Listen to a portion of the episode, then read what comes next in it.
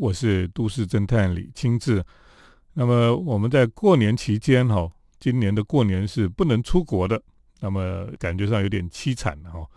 去年过年好像还有人可以出国旅行，那么今年完全是不能出国旅行，而且呢，更多人回到台湾来，所以台湾就大家在国内旅行哈，到处都人山人海了。不过因为疫情很紧张，所以大家还是要很小心哈。所以呢，我们就在自己的城市里面旅行，其实是很安全的了哈。啊，不能跑太多人多的地方哈，我们就跑去人少一点的地方。其实，在过年期间呢，中南部哈，那么东部哈，其实都很多人，游客很多。那么反而台北哈，北部地区哈，还人比较少一点。所以呢，今天呢，我们就介绍哈，那么在台北做建筑旅行的可以看哪些东西哈。来带大家在台北来旅行。那其实如果你在中南部的人哦，到台北来也算是不错了哈。因为台北其实在这次疫情之后呢，呃，旅馆其实都比较便宜哈。而且台北本来就旅馆很多，可是呢，哎，其实人就很少。因为过去呢，台北的旅馆哈都是给外国观光客来住的比较多了哈。那外国观光客来台湾或是洽商的旅客哈来台湾，他们就住在台北。那这次的疫情之下呢，大家跑去旅行都不到东部啦，或者中南部去住哈，所以东部、中南部的旅馆都人非常的多了。那甚至在过年期间，基基本上是很难订得到。可是台北的旅馆反而就比较空闲哈。那么前一阵子我就到了松烟哈，去住这个诚品新旅了哈。那整个诚品新旅因为最近也是客人比较少哈，所以就赶去住在那个里面。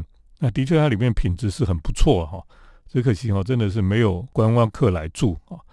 啊，陈品行旅主要的内装哈，是由这个郭旭元跟黄惠美建筑师事务所来设计的哈。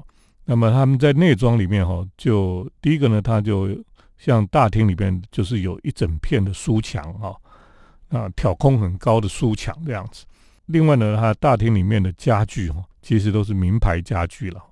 你随便坐一个椅子都是二三十万起跳的，所以你到那边去哈，你就可以享受一种非常高质感的这种家居的环境哈。也就是说，你在家里我我买不起那么贵的家具哈，诶，我去那边喝杯咖啡，我就可以享受那个家具，甚至呢还可以在那边读书哈，再从书架上挑一本你喜欢的书来读，诶，那种感觉的确是很不错了哈。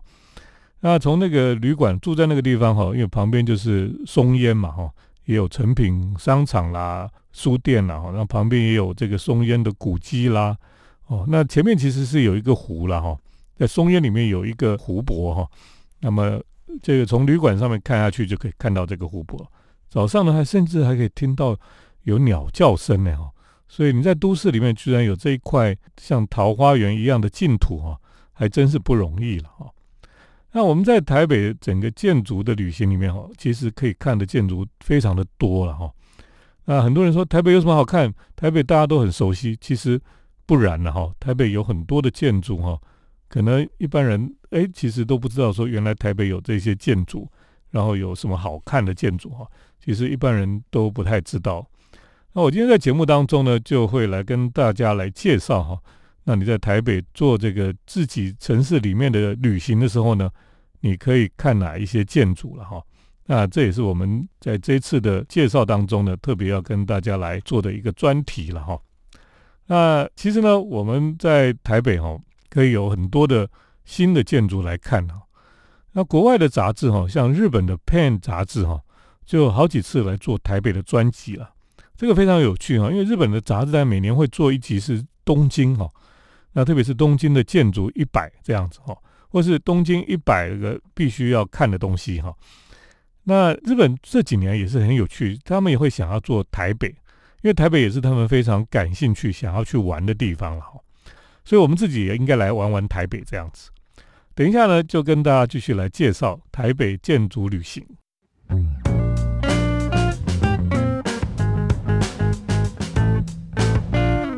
欢迎回到我们建筑新乐园节目，我是都市侦探李清志。那因为疫情的关系，我们就在自己的城市旅行。今天在节目当中就跟大家来介绍哈，那么台北建筑旅行要去看哪一些建筑？那很多人说啊，台北我都很熟悉，其实有一些地方你可能都不知道了哈。那我觉得这在台北旅行哈，我们可以重新去认识我们的城市。那我觉得台北非常有趣是哈，台北有一些很棒的这种建筑了哈。那如果我们从郊区来看的话哈，通常我们在台北哈，我在过年期间，我总是会找找个时间会到淡水去走一走。为什么呢？因为淡水哈可以看海，那你觉得人哈就是看看海哦，心情就会很舒畅啊。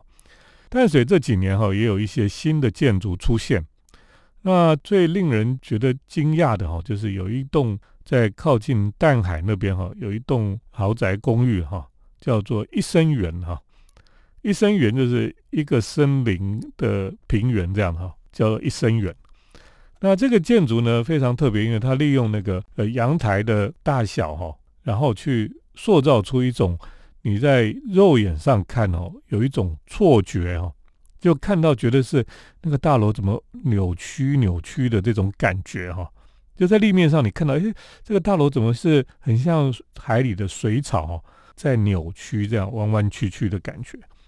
所以呢，是现在也是网络上 IG 哈，很多人喜欢去那边拍照，因为那个太奇妙了。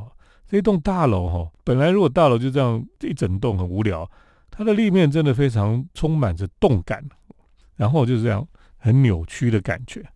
那这栋大楼我是进去过了哦，因为它就真的是以有一点用海洋做它的装饰的元素。那大厅非常的有那种海洋风格哈，而且呢，它标榜的是哈，这栋大楼屋顶啊有泡汤的地方，所以呢，那个住户哈，他可以到屋顶上哈。然后一面泡汤，一面看辉煌的夕阳哈，我想那个是一个很棒的一种享受哈，因为那个地方刚好就在淡海，也就是淡水河的出海口的那个地方。那么那里哈，其实我在大学哈，每天都跑到这个渔人码头那边去看夕阳，骑个摩托车，时间到就冲下去，然后冲去看夕阳。这个真的是相看两不厌哈，每天都去看，每天都去看，然后都觉得就是看不厌这样子。那么一直都看到这个像蛋黄一样的夕阳哈，那么落到海里面去为止了。那当然季节的不同哈，那个夕阳的时间就不一样。像冬天呢，那可能就五点多就夕阳就掉下去了，而且那个角度也不太一样哈。有时候是掉到海里面，有时候掉在像那个林口对面那边哈再下去这样子。那么在这个一生园的大楼哈上面，它就可以一面泡温泉，一面看夕阳哈。那最近呢，这个淡水的轻轨蓝海线哈，它的终点站就是开到这个地方来，所以呢，它在这个大楼的前面呢，就有一个轻轨的铁道，那么轻轨的列车会经过这里，所以我也就拍一个照片哈，就是轻轨列车经过这个弯弯曲曲的大楼的前面哈，非常有趣了哈。那么在淡海附近哈，轻轨可以到的地方哈，那么也有一个从化区了哈。那也是在出海口的比较上面的地方呢。那么那个从化区里面最近就盖了一栋新的教堂建筑，就是淡江教会的新的新堂了哈。那这个是林友涵建筑师哈，还有 Jolin 哈，他们合作哈来设计的一栋新的教堂。那这栋教堂是一个高楼哈，可是呢，它上面就是有点这个三角形的尖塔，然后上面有十字架。像一座山哦，那么这个大楼呢，就让人家去联想到圣经中诗篇哈四十六篇里面就有提到说，有一道河呢，这河的分叉使神的城欢喜哦，这城就是至高者居住的圣所，神在其中，城必不动摇，到天一亮，神必帮助这城哈。那一座建筑看着像一座高城一样哈。那么屹立在这个淡水和这个出海口的地方了哈，所以呃，连建筑师都会想说，哎，他们在建造这个房子的时候呢，就会想到诗篇四十六篇这里提到的这段经文哈。那这个也是最近是比较新的建筑了哈。那么呃，如果你从淡水回到台北的市区呢，那么在大渡路的旁边呢，就可以看到法鼓山的农禅寺哈。那这也是一栋很特别的一栋建筑哈，因为一般来讲，我们台湾的寺庙哈，就是非常的传统，非常的有的人会觉得俗气了哈。可是呢，这一栋建筑就不一样哈，它是比较现代主义的建筑，而且前面呢还有一个人工湖哈，所以感觉上呢就让人会觉得比较平静哈。等一下再继续跟听众朋友来分享台北建筑的散步。嗯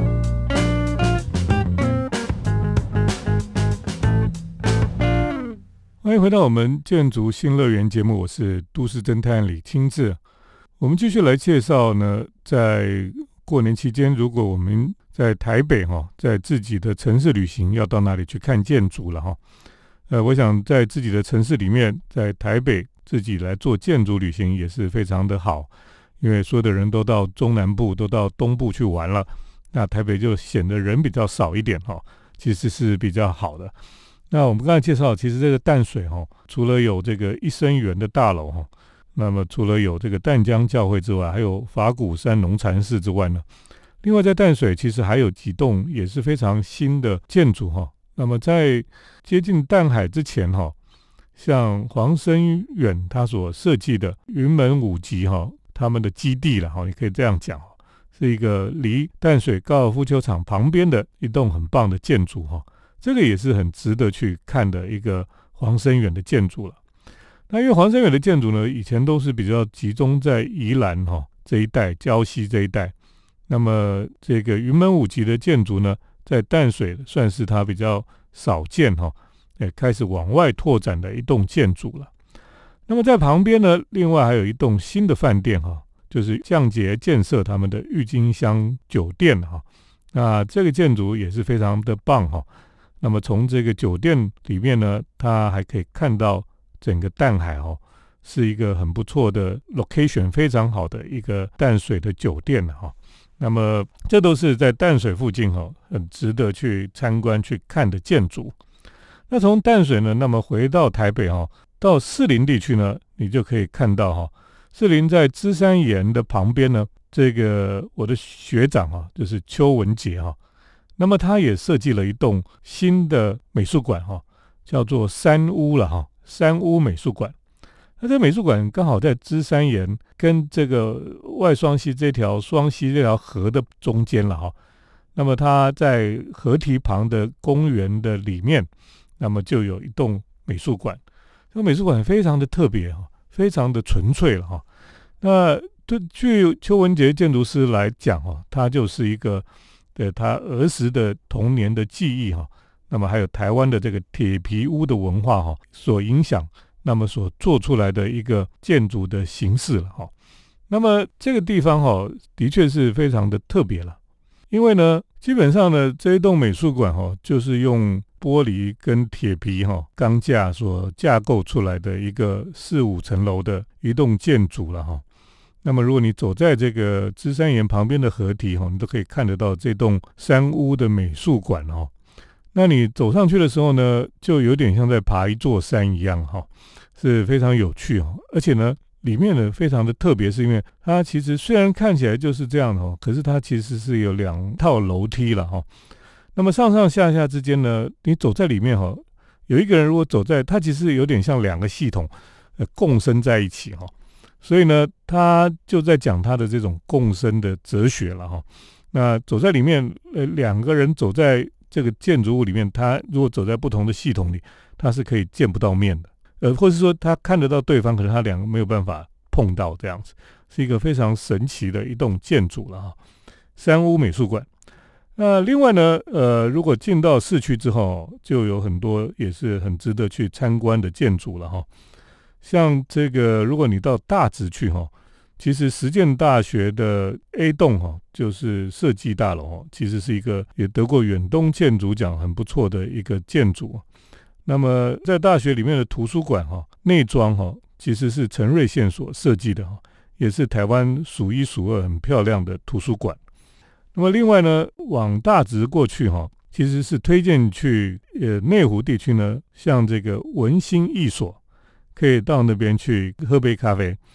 那文心一所呢，本身就是一个建设公司，它所开的一个书店兼这个艺廊了哈。那整个文心一所里面呢，它常常会有非常棒的高水准的艺术品的展览哦。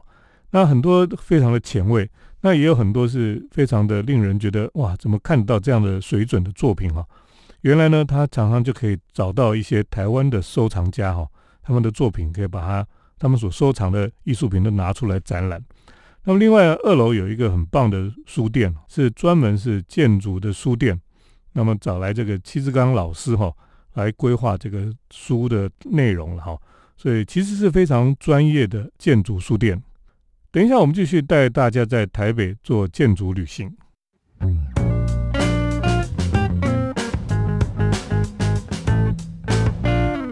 我是都市侦探李清志。那我们今天在节目当中带大家在台北做建筑旅行哈，因为我们希望在疫情的时间里面呢，就让我们自己在自己的城市旅行。那么也不能出国啊，也尽量不要去外县市跟人家人挤人哈。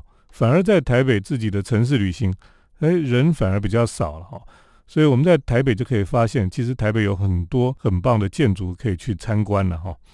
那我们刚刚讲到，从如果从淡水、士林、内湖哈，当然内湖地区哈，像外双溪还有一个这个曾志伟他的少少感觉研究室哈，是一个非常自然，在山坡上有他自己的哲学的一种建筑，在那个地方哈，是一个很特别的地方了。有些人有兴趣可以去看看。那么另外呢，往内湖南港过去哈，有一栋大楼呢，在南港叫做垒建筑哈，就是两颗石头那个垒哈，垒建筑。设计者呢就觉得这个地方哦，因为它旁边也是基隆河哦，他就觉得像在河里面的石头一样。那个整个造型呢，很多人就觉得它好像是动漫里面那个无脸男了哈，就觉得非常像这个无脸男。那意思就是说，它其实造型是非常特别了哈，是台湾或者说台北非常独特的一个大楼的建筑哈。那个在南港也可以去看一看。那另外呢，当然到了信义计划区里面哦，最特别的一栋豪宅建筑哦，就是桃珠影园了哈。桃珠影园它每一层呢就做一个转折、转折、转折哈，所以远看呢，它就是像很像那个 DNA 那个螺旋状的一个建筑哈。那是非常特别了。从某一个角度看呢，就甚至觉得这个房子怎么可以撑得起来，好像是歪歪斜斜的感觉哈，非常的特别哈。那么也充满了这种动态感跟活力了哈。除了这个桃珠影园之外哈，那么像中山区的富富化河哈，这个是日本建筑师所设计的哈，像一座小山坡层层叠叠上去的一个公寓了哈，所以也是非常特别的一个建筑物哈。那这些当然都是建筑了哈。那你在台北市旅行的时候呢，如果你除了看建筑之外哈，啊，你到松烟里面去哈，松烟里面本来有一个澡堂，那这个澡堂呢，后来就变成了就是叫做不只是图书馆哈，not just library 哈，这一个地方哈。你看澡堂变成图书馆哦，也是非常精彩的了哈，所以也可以去这边看一看。另外呢，如果我们想要看过去经典的建筑作品哈。像这个王大宏在仁爱路的东门长老教会哈，礼拜天可以去看一看。那如果更有兴趣的人哈，很想看这个丹下健山的唯一在台湾的作品了，那么就是在淡水的对面哈，巴黎的圣心女中的建筑了哈。那当然那个平常不能随便进去了哈。不过这些都是整个台北哈非常新的建筑，还有比较经典的建筑了。那在台北做这些建筑旅行的时候呢？就可以把这些建筑放进去。那过年期间呢，虽然疫情哈不能跑太远，不能到国外去旅行，那么大家在台湾旅行，在自己的城市旅行，好好的认识自己所居住、成长的地方哈，我想也是一件蛮好的事情。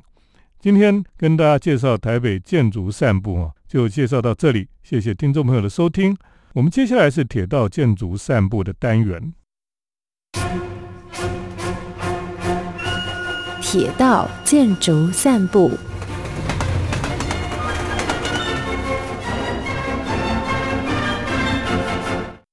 欢迎来到我们铁道建筑散步的单元。今天呢，在单元当中跟大家来谈一谈。那么有一台列车哈，这台列车过去可能很多听众朋友都去搭过哈。那这台列车也是非常有名，就是。连接英国跟法国之间的一台海底隧道的列车，哈，就是我们非常熟悉的欧洲之星了。那欧洲之星呢，就是可以让大家哈不用搭飞机，不用坐船，那么坐火车就可以从伦敦到巴黎。所以你甚至可以一天哈就从早上从伦敦杀到巴黎去，在那边逛街、喝咖啡、shopping，在晚上再坐欧洲之星回到伦敦去也是可以的。那么欧洲之星呢，最近的确是命运非常的凄惨。因为呢，欧洲我们知道哈，第一件事情就是英国它脱离了欧盟嘛，所以他们的边界呢其实是有很多不同的管制哈。那么比较严重的就是疫情的影响。那这一年来哈，疫情的影响呢，欧洲之星它的营运哈是非常的凄惨哈。那坐火车的人、旅游的人都大大减少。所以欧洲之星呢，几乎就是已经快要濒临倒闭的命运了哈。那最近呢，因为边界防堵这个冠状病毒的新的病毒株哈，因为英国有新的病毒株出现，所以大家非常害怕，所以呢，欧盟哈就把这个边境哈给它关闭了哈。所以欧洲之星呢，这个公司呢就濒临了倒闭的一个命运哈。那过去哈，你知道这个欧洲之星哈，它不是只有到巴黎，那么它还可以开到布鲁塞尔去了哈，所以是欧洲高铁旅游的代名词哈。那么在以前呢，其实欧洲之星哦，真的是非常的热门呐，因为大家坐火车很很方便，就可以到不同的国家哈，比坐飞机什么还轻松了哈。所以呢，大家都喜欢坐这个欧洲之星。以前呢，这个欧洲之星呢，往返巴黎跟伦敦哈。因为每天大概巅峰时间呢，一小时出车就有两班呢。你想想看，欧洲之星这种车子哈，这个跨国的高速列车哈，居然可以一个小时开两班，就好像飞机一个小时两班到到另外一个城市一样，非常的频繁哈。可是呢，因为受到了疫情的影响哈，那么现在欧洲之星在法国巴黎、英国伦敦跟比利时的布鲁塞尔。他们的专属月台哈，就冷冷清清了哈，安静的让人家毛骨悚然。那么现在哈，欧洲之星巴黎伦敦哈，每天仅剩下一班车来通行了哈，所以真的是有天壤之别啊。可是呢，呃，现在就是很多商业组织哈，他们就希望能够对这个欧洲之星这家公司来纾困哈。啊，帮助他，不要让他这个欧洲之星就这样子就就没有了哈。那么以后怎么办哈？所以呢，希望能够捍卫欧洲之星的未来了哈。这家铁路公司哈，其实是说实在，它是有很重要的哈，连接英国跟欧洲本大陆之间很重要的一个动脉哈。那么因为疫情呢，让这个列车停驶哈，的确是很令人觉得很很惋惜的事情了哈。那么事实上不是只有这个欧洲之星而已哈，像日本很多的列车，那么在一年来哈，这个疫情的影响，也都面临了这个都已经停掉好几个这个铁道了哈。那么我们知道哈，像这个雪月花列车哦，它是观光列车，那么它就因为现在已经疫情的影响之下，观光都没有客人哈，所以就已经停驶了。那么另外呢，县美新干线哦。这很厉害的美术馆列车呢，也停驶了。那么现在甚至呢，瑞士的冰河列车哦，也准备停驶了哈。我们知道这个冰河列车哈，在瑞士是非常漂亮，它可以到山上去，然后你可以去看漂亮的这个山呐哈。哦，那是一个很棒的列车，也面临着停驶的这种命运哈。所以铁道哈，其实特别是观光铁道了哈。那么在这个疫情期间哈是非常可怜的事情了哈。那么很多的铁道公司哈都面临非常大的这种呃压力哈。所以这个疫情如果继续持续下去哈，可能有非常多的铁道公司哈就会倒闭了哈。那么我们甚至不是只有铁道公司倒闭而已。那么最近哈也听到很多这个呃本来都是观光客很喜欢的地方哈，也开始这个关门倒闭了哈。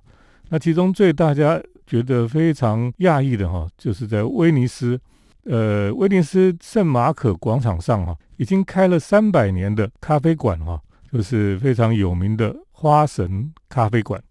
花神咖啡馆呢，已经三百年的历史。你看，一个咖啡馆开了三百年哈，那么最近也是因为疫情的关系哈，它经营不下去了，那么准备就倒闭关门了哈。所以大家听到就很惋惜啊，这么一个三百年的历史的咖啡馆哦，里面非常的华丽、非常的漂亮的一个咖啡馆。过去哈，这些文人雅士啊，都喜欢到这个咖啡馆喝杯咖啡。呃，他们都只要到威尼斯，一定要到花神去哈。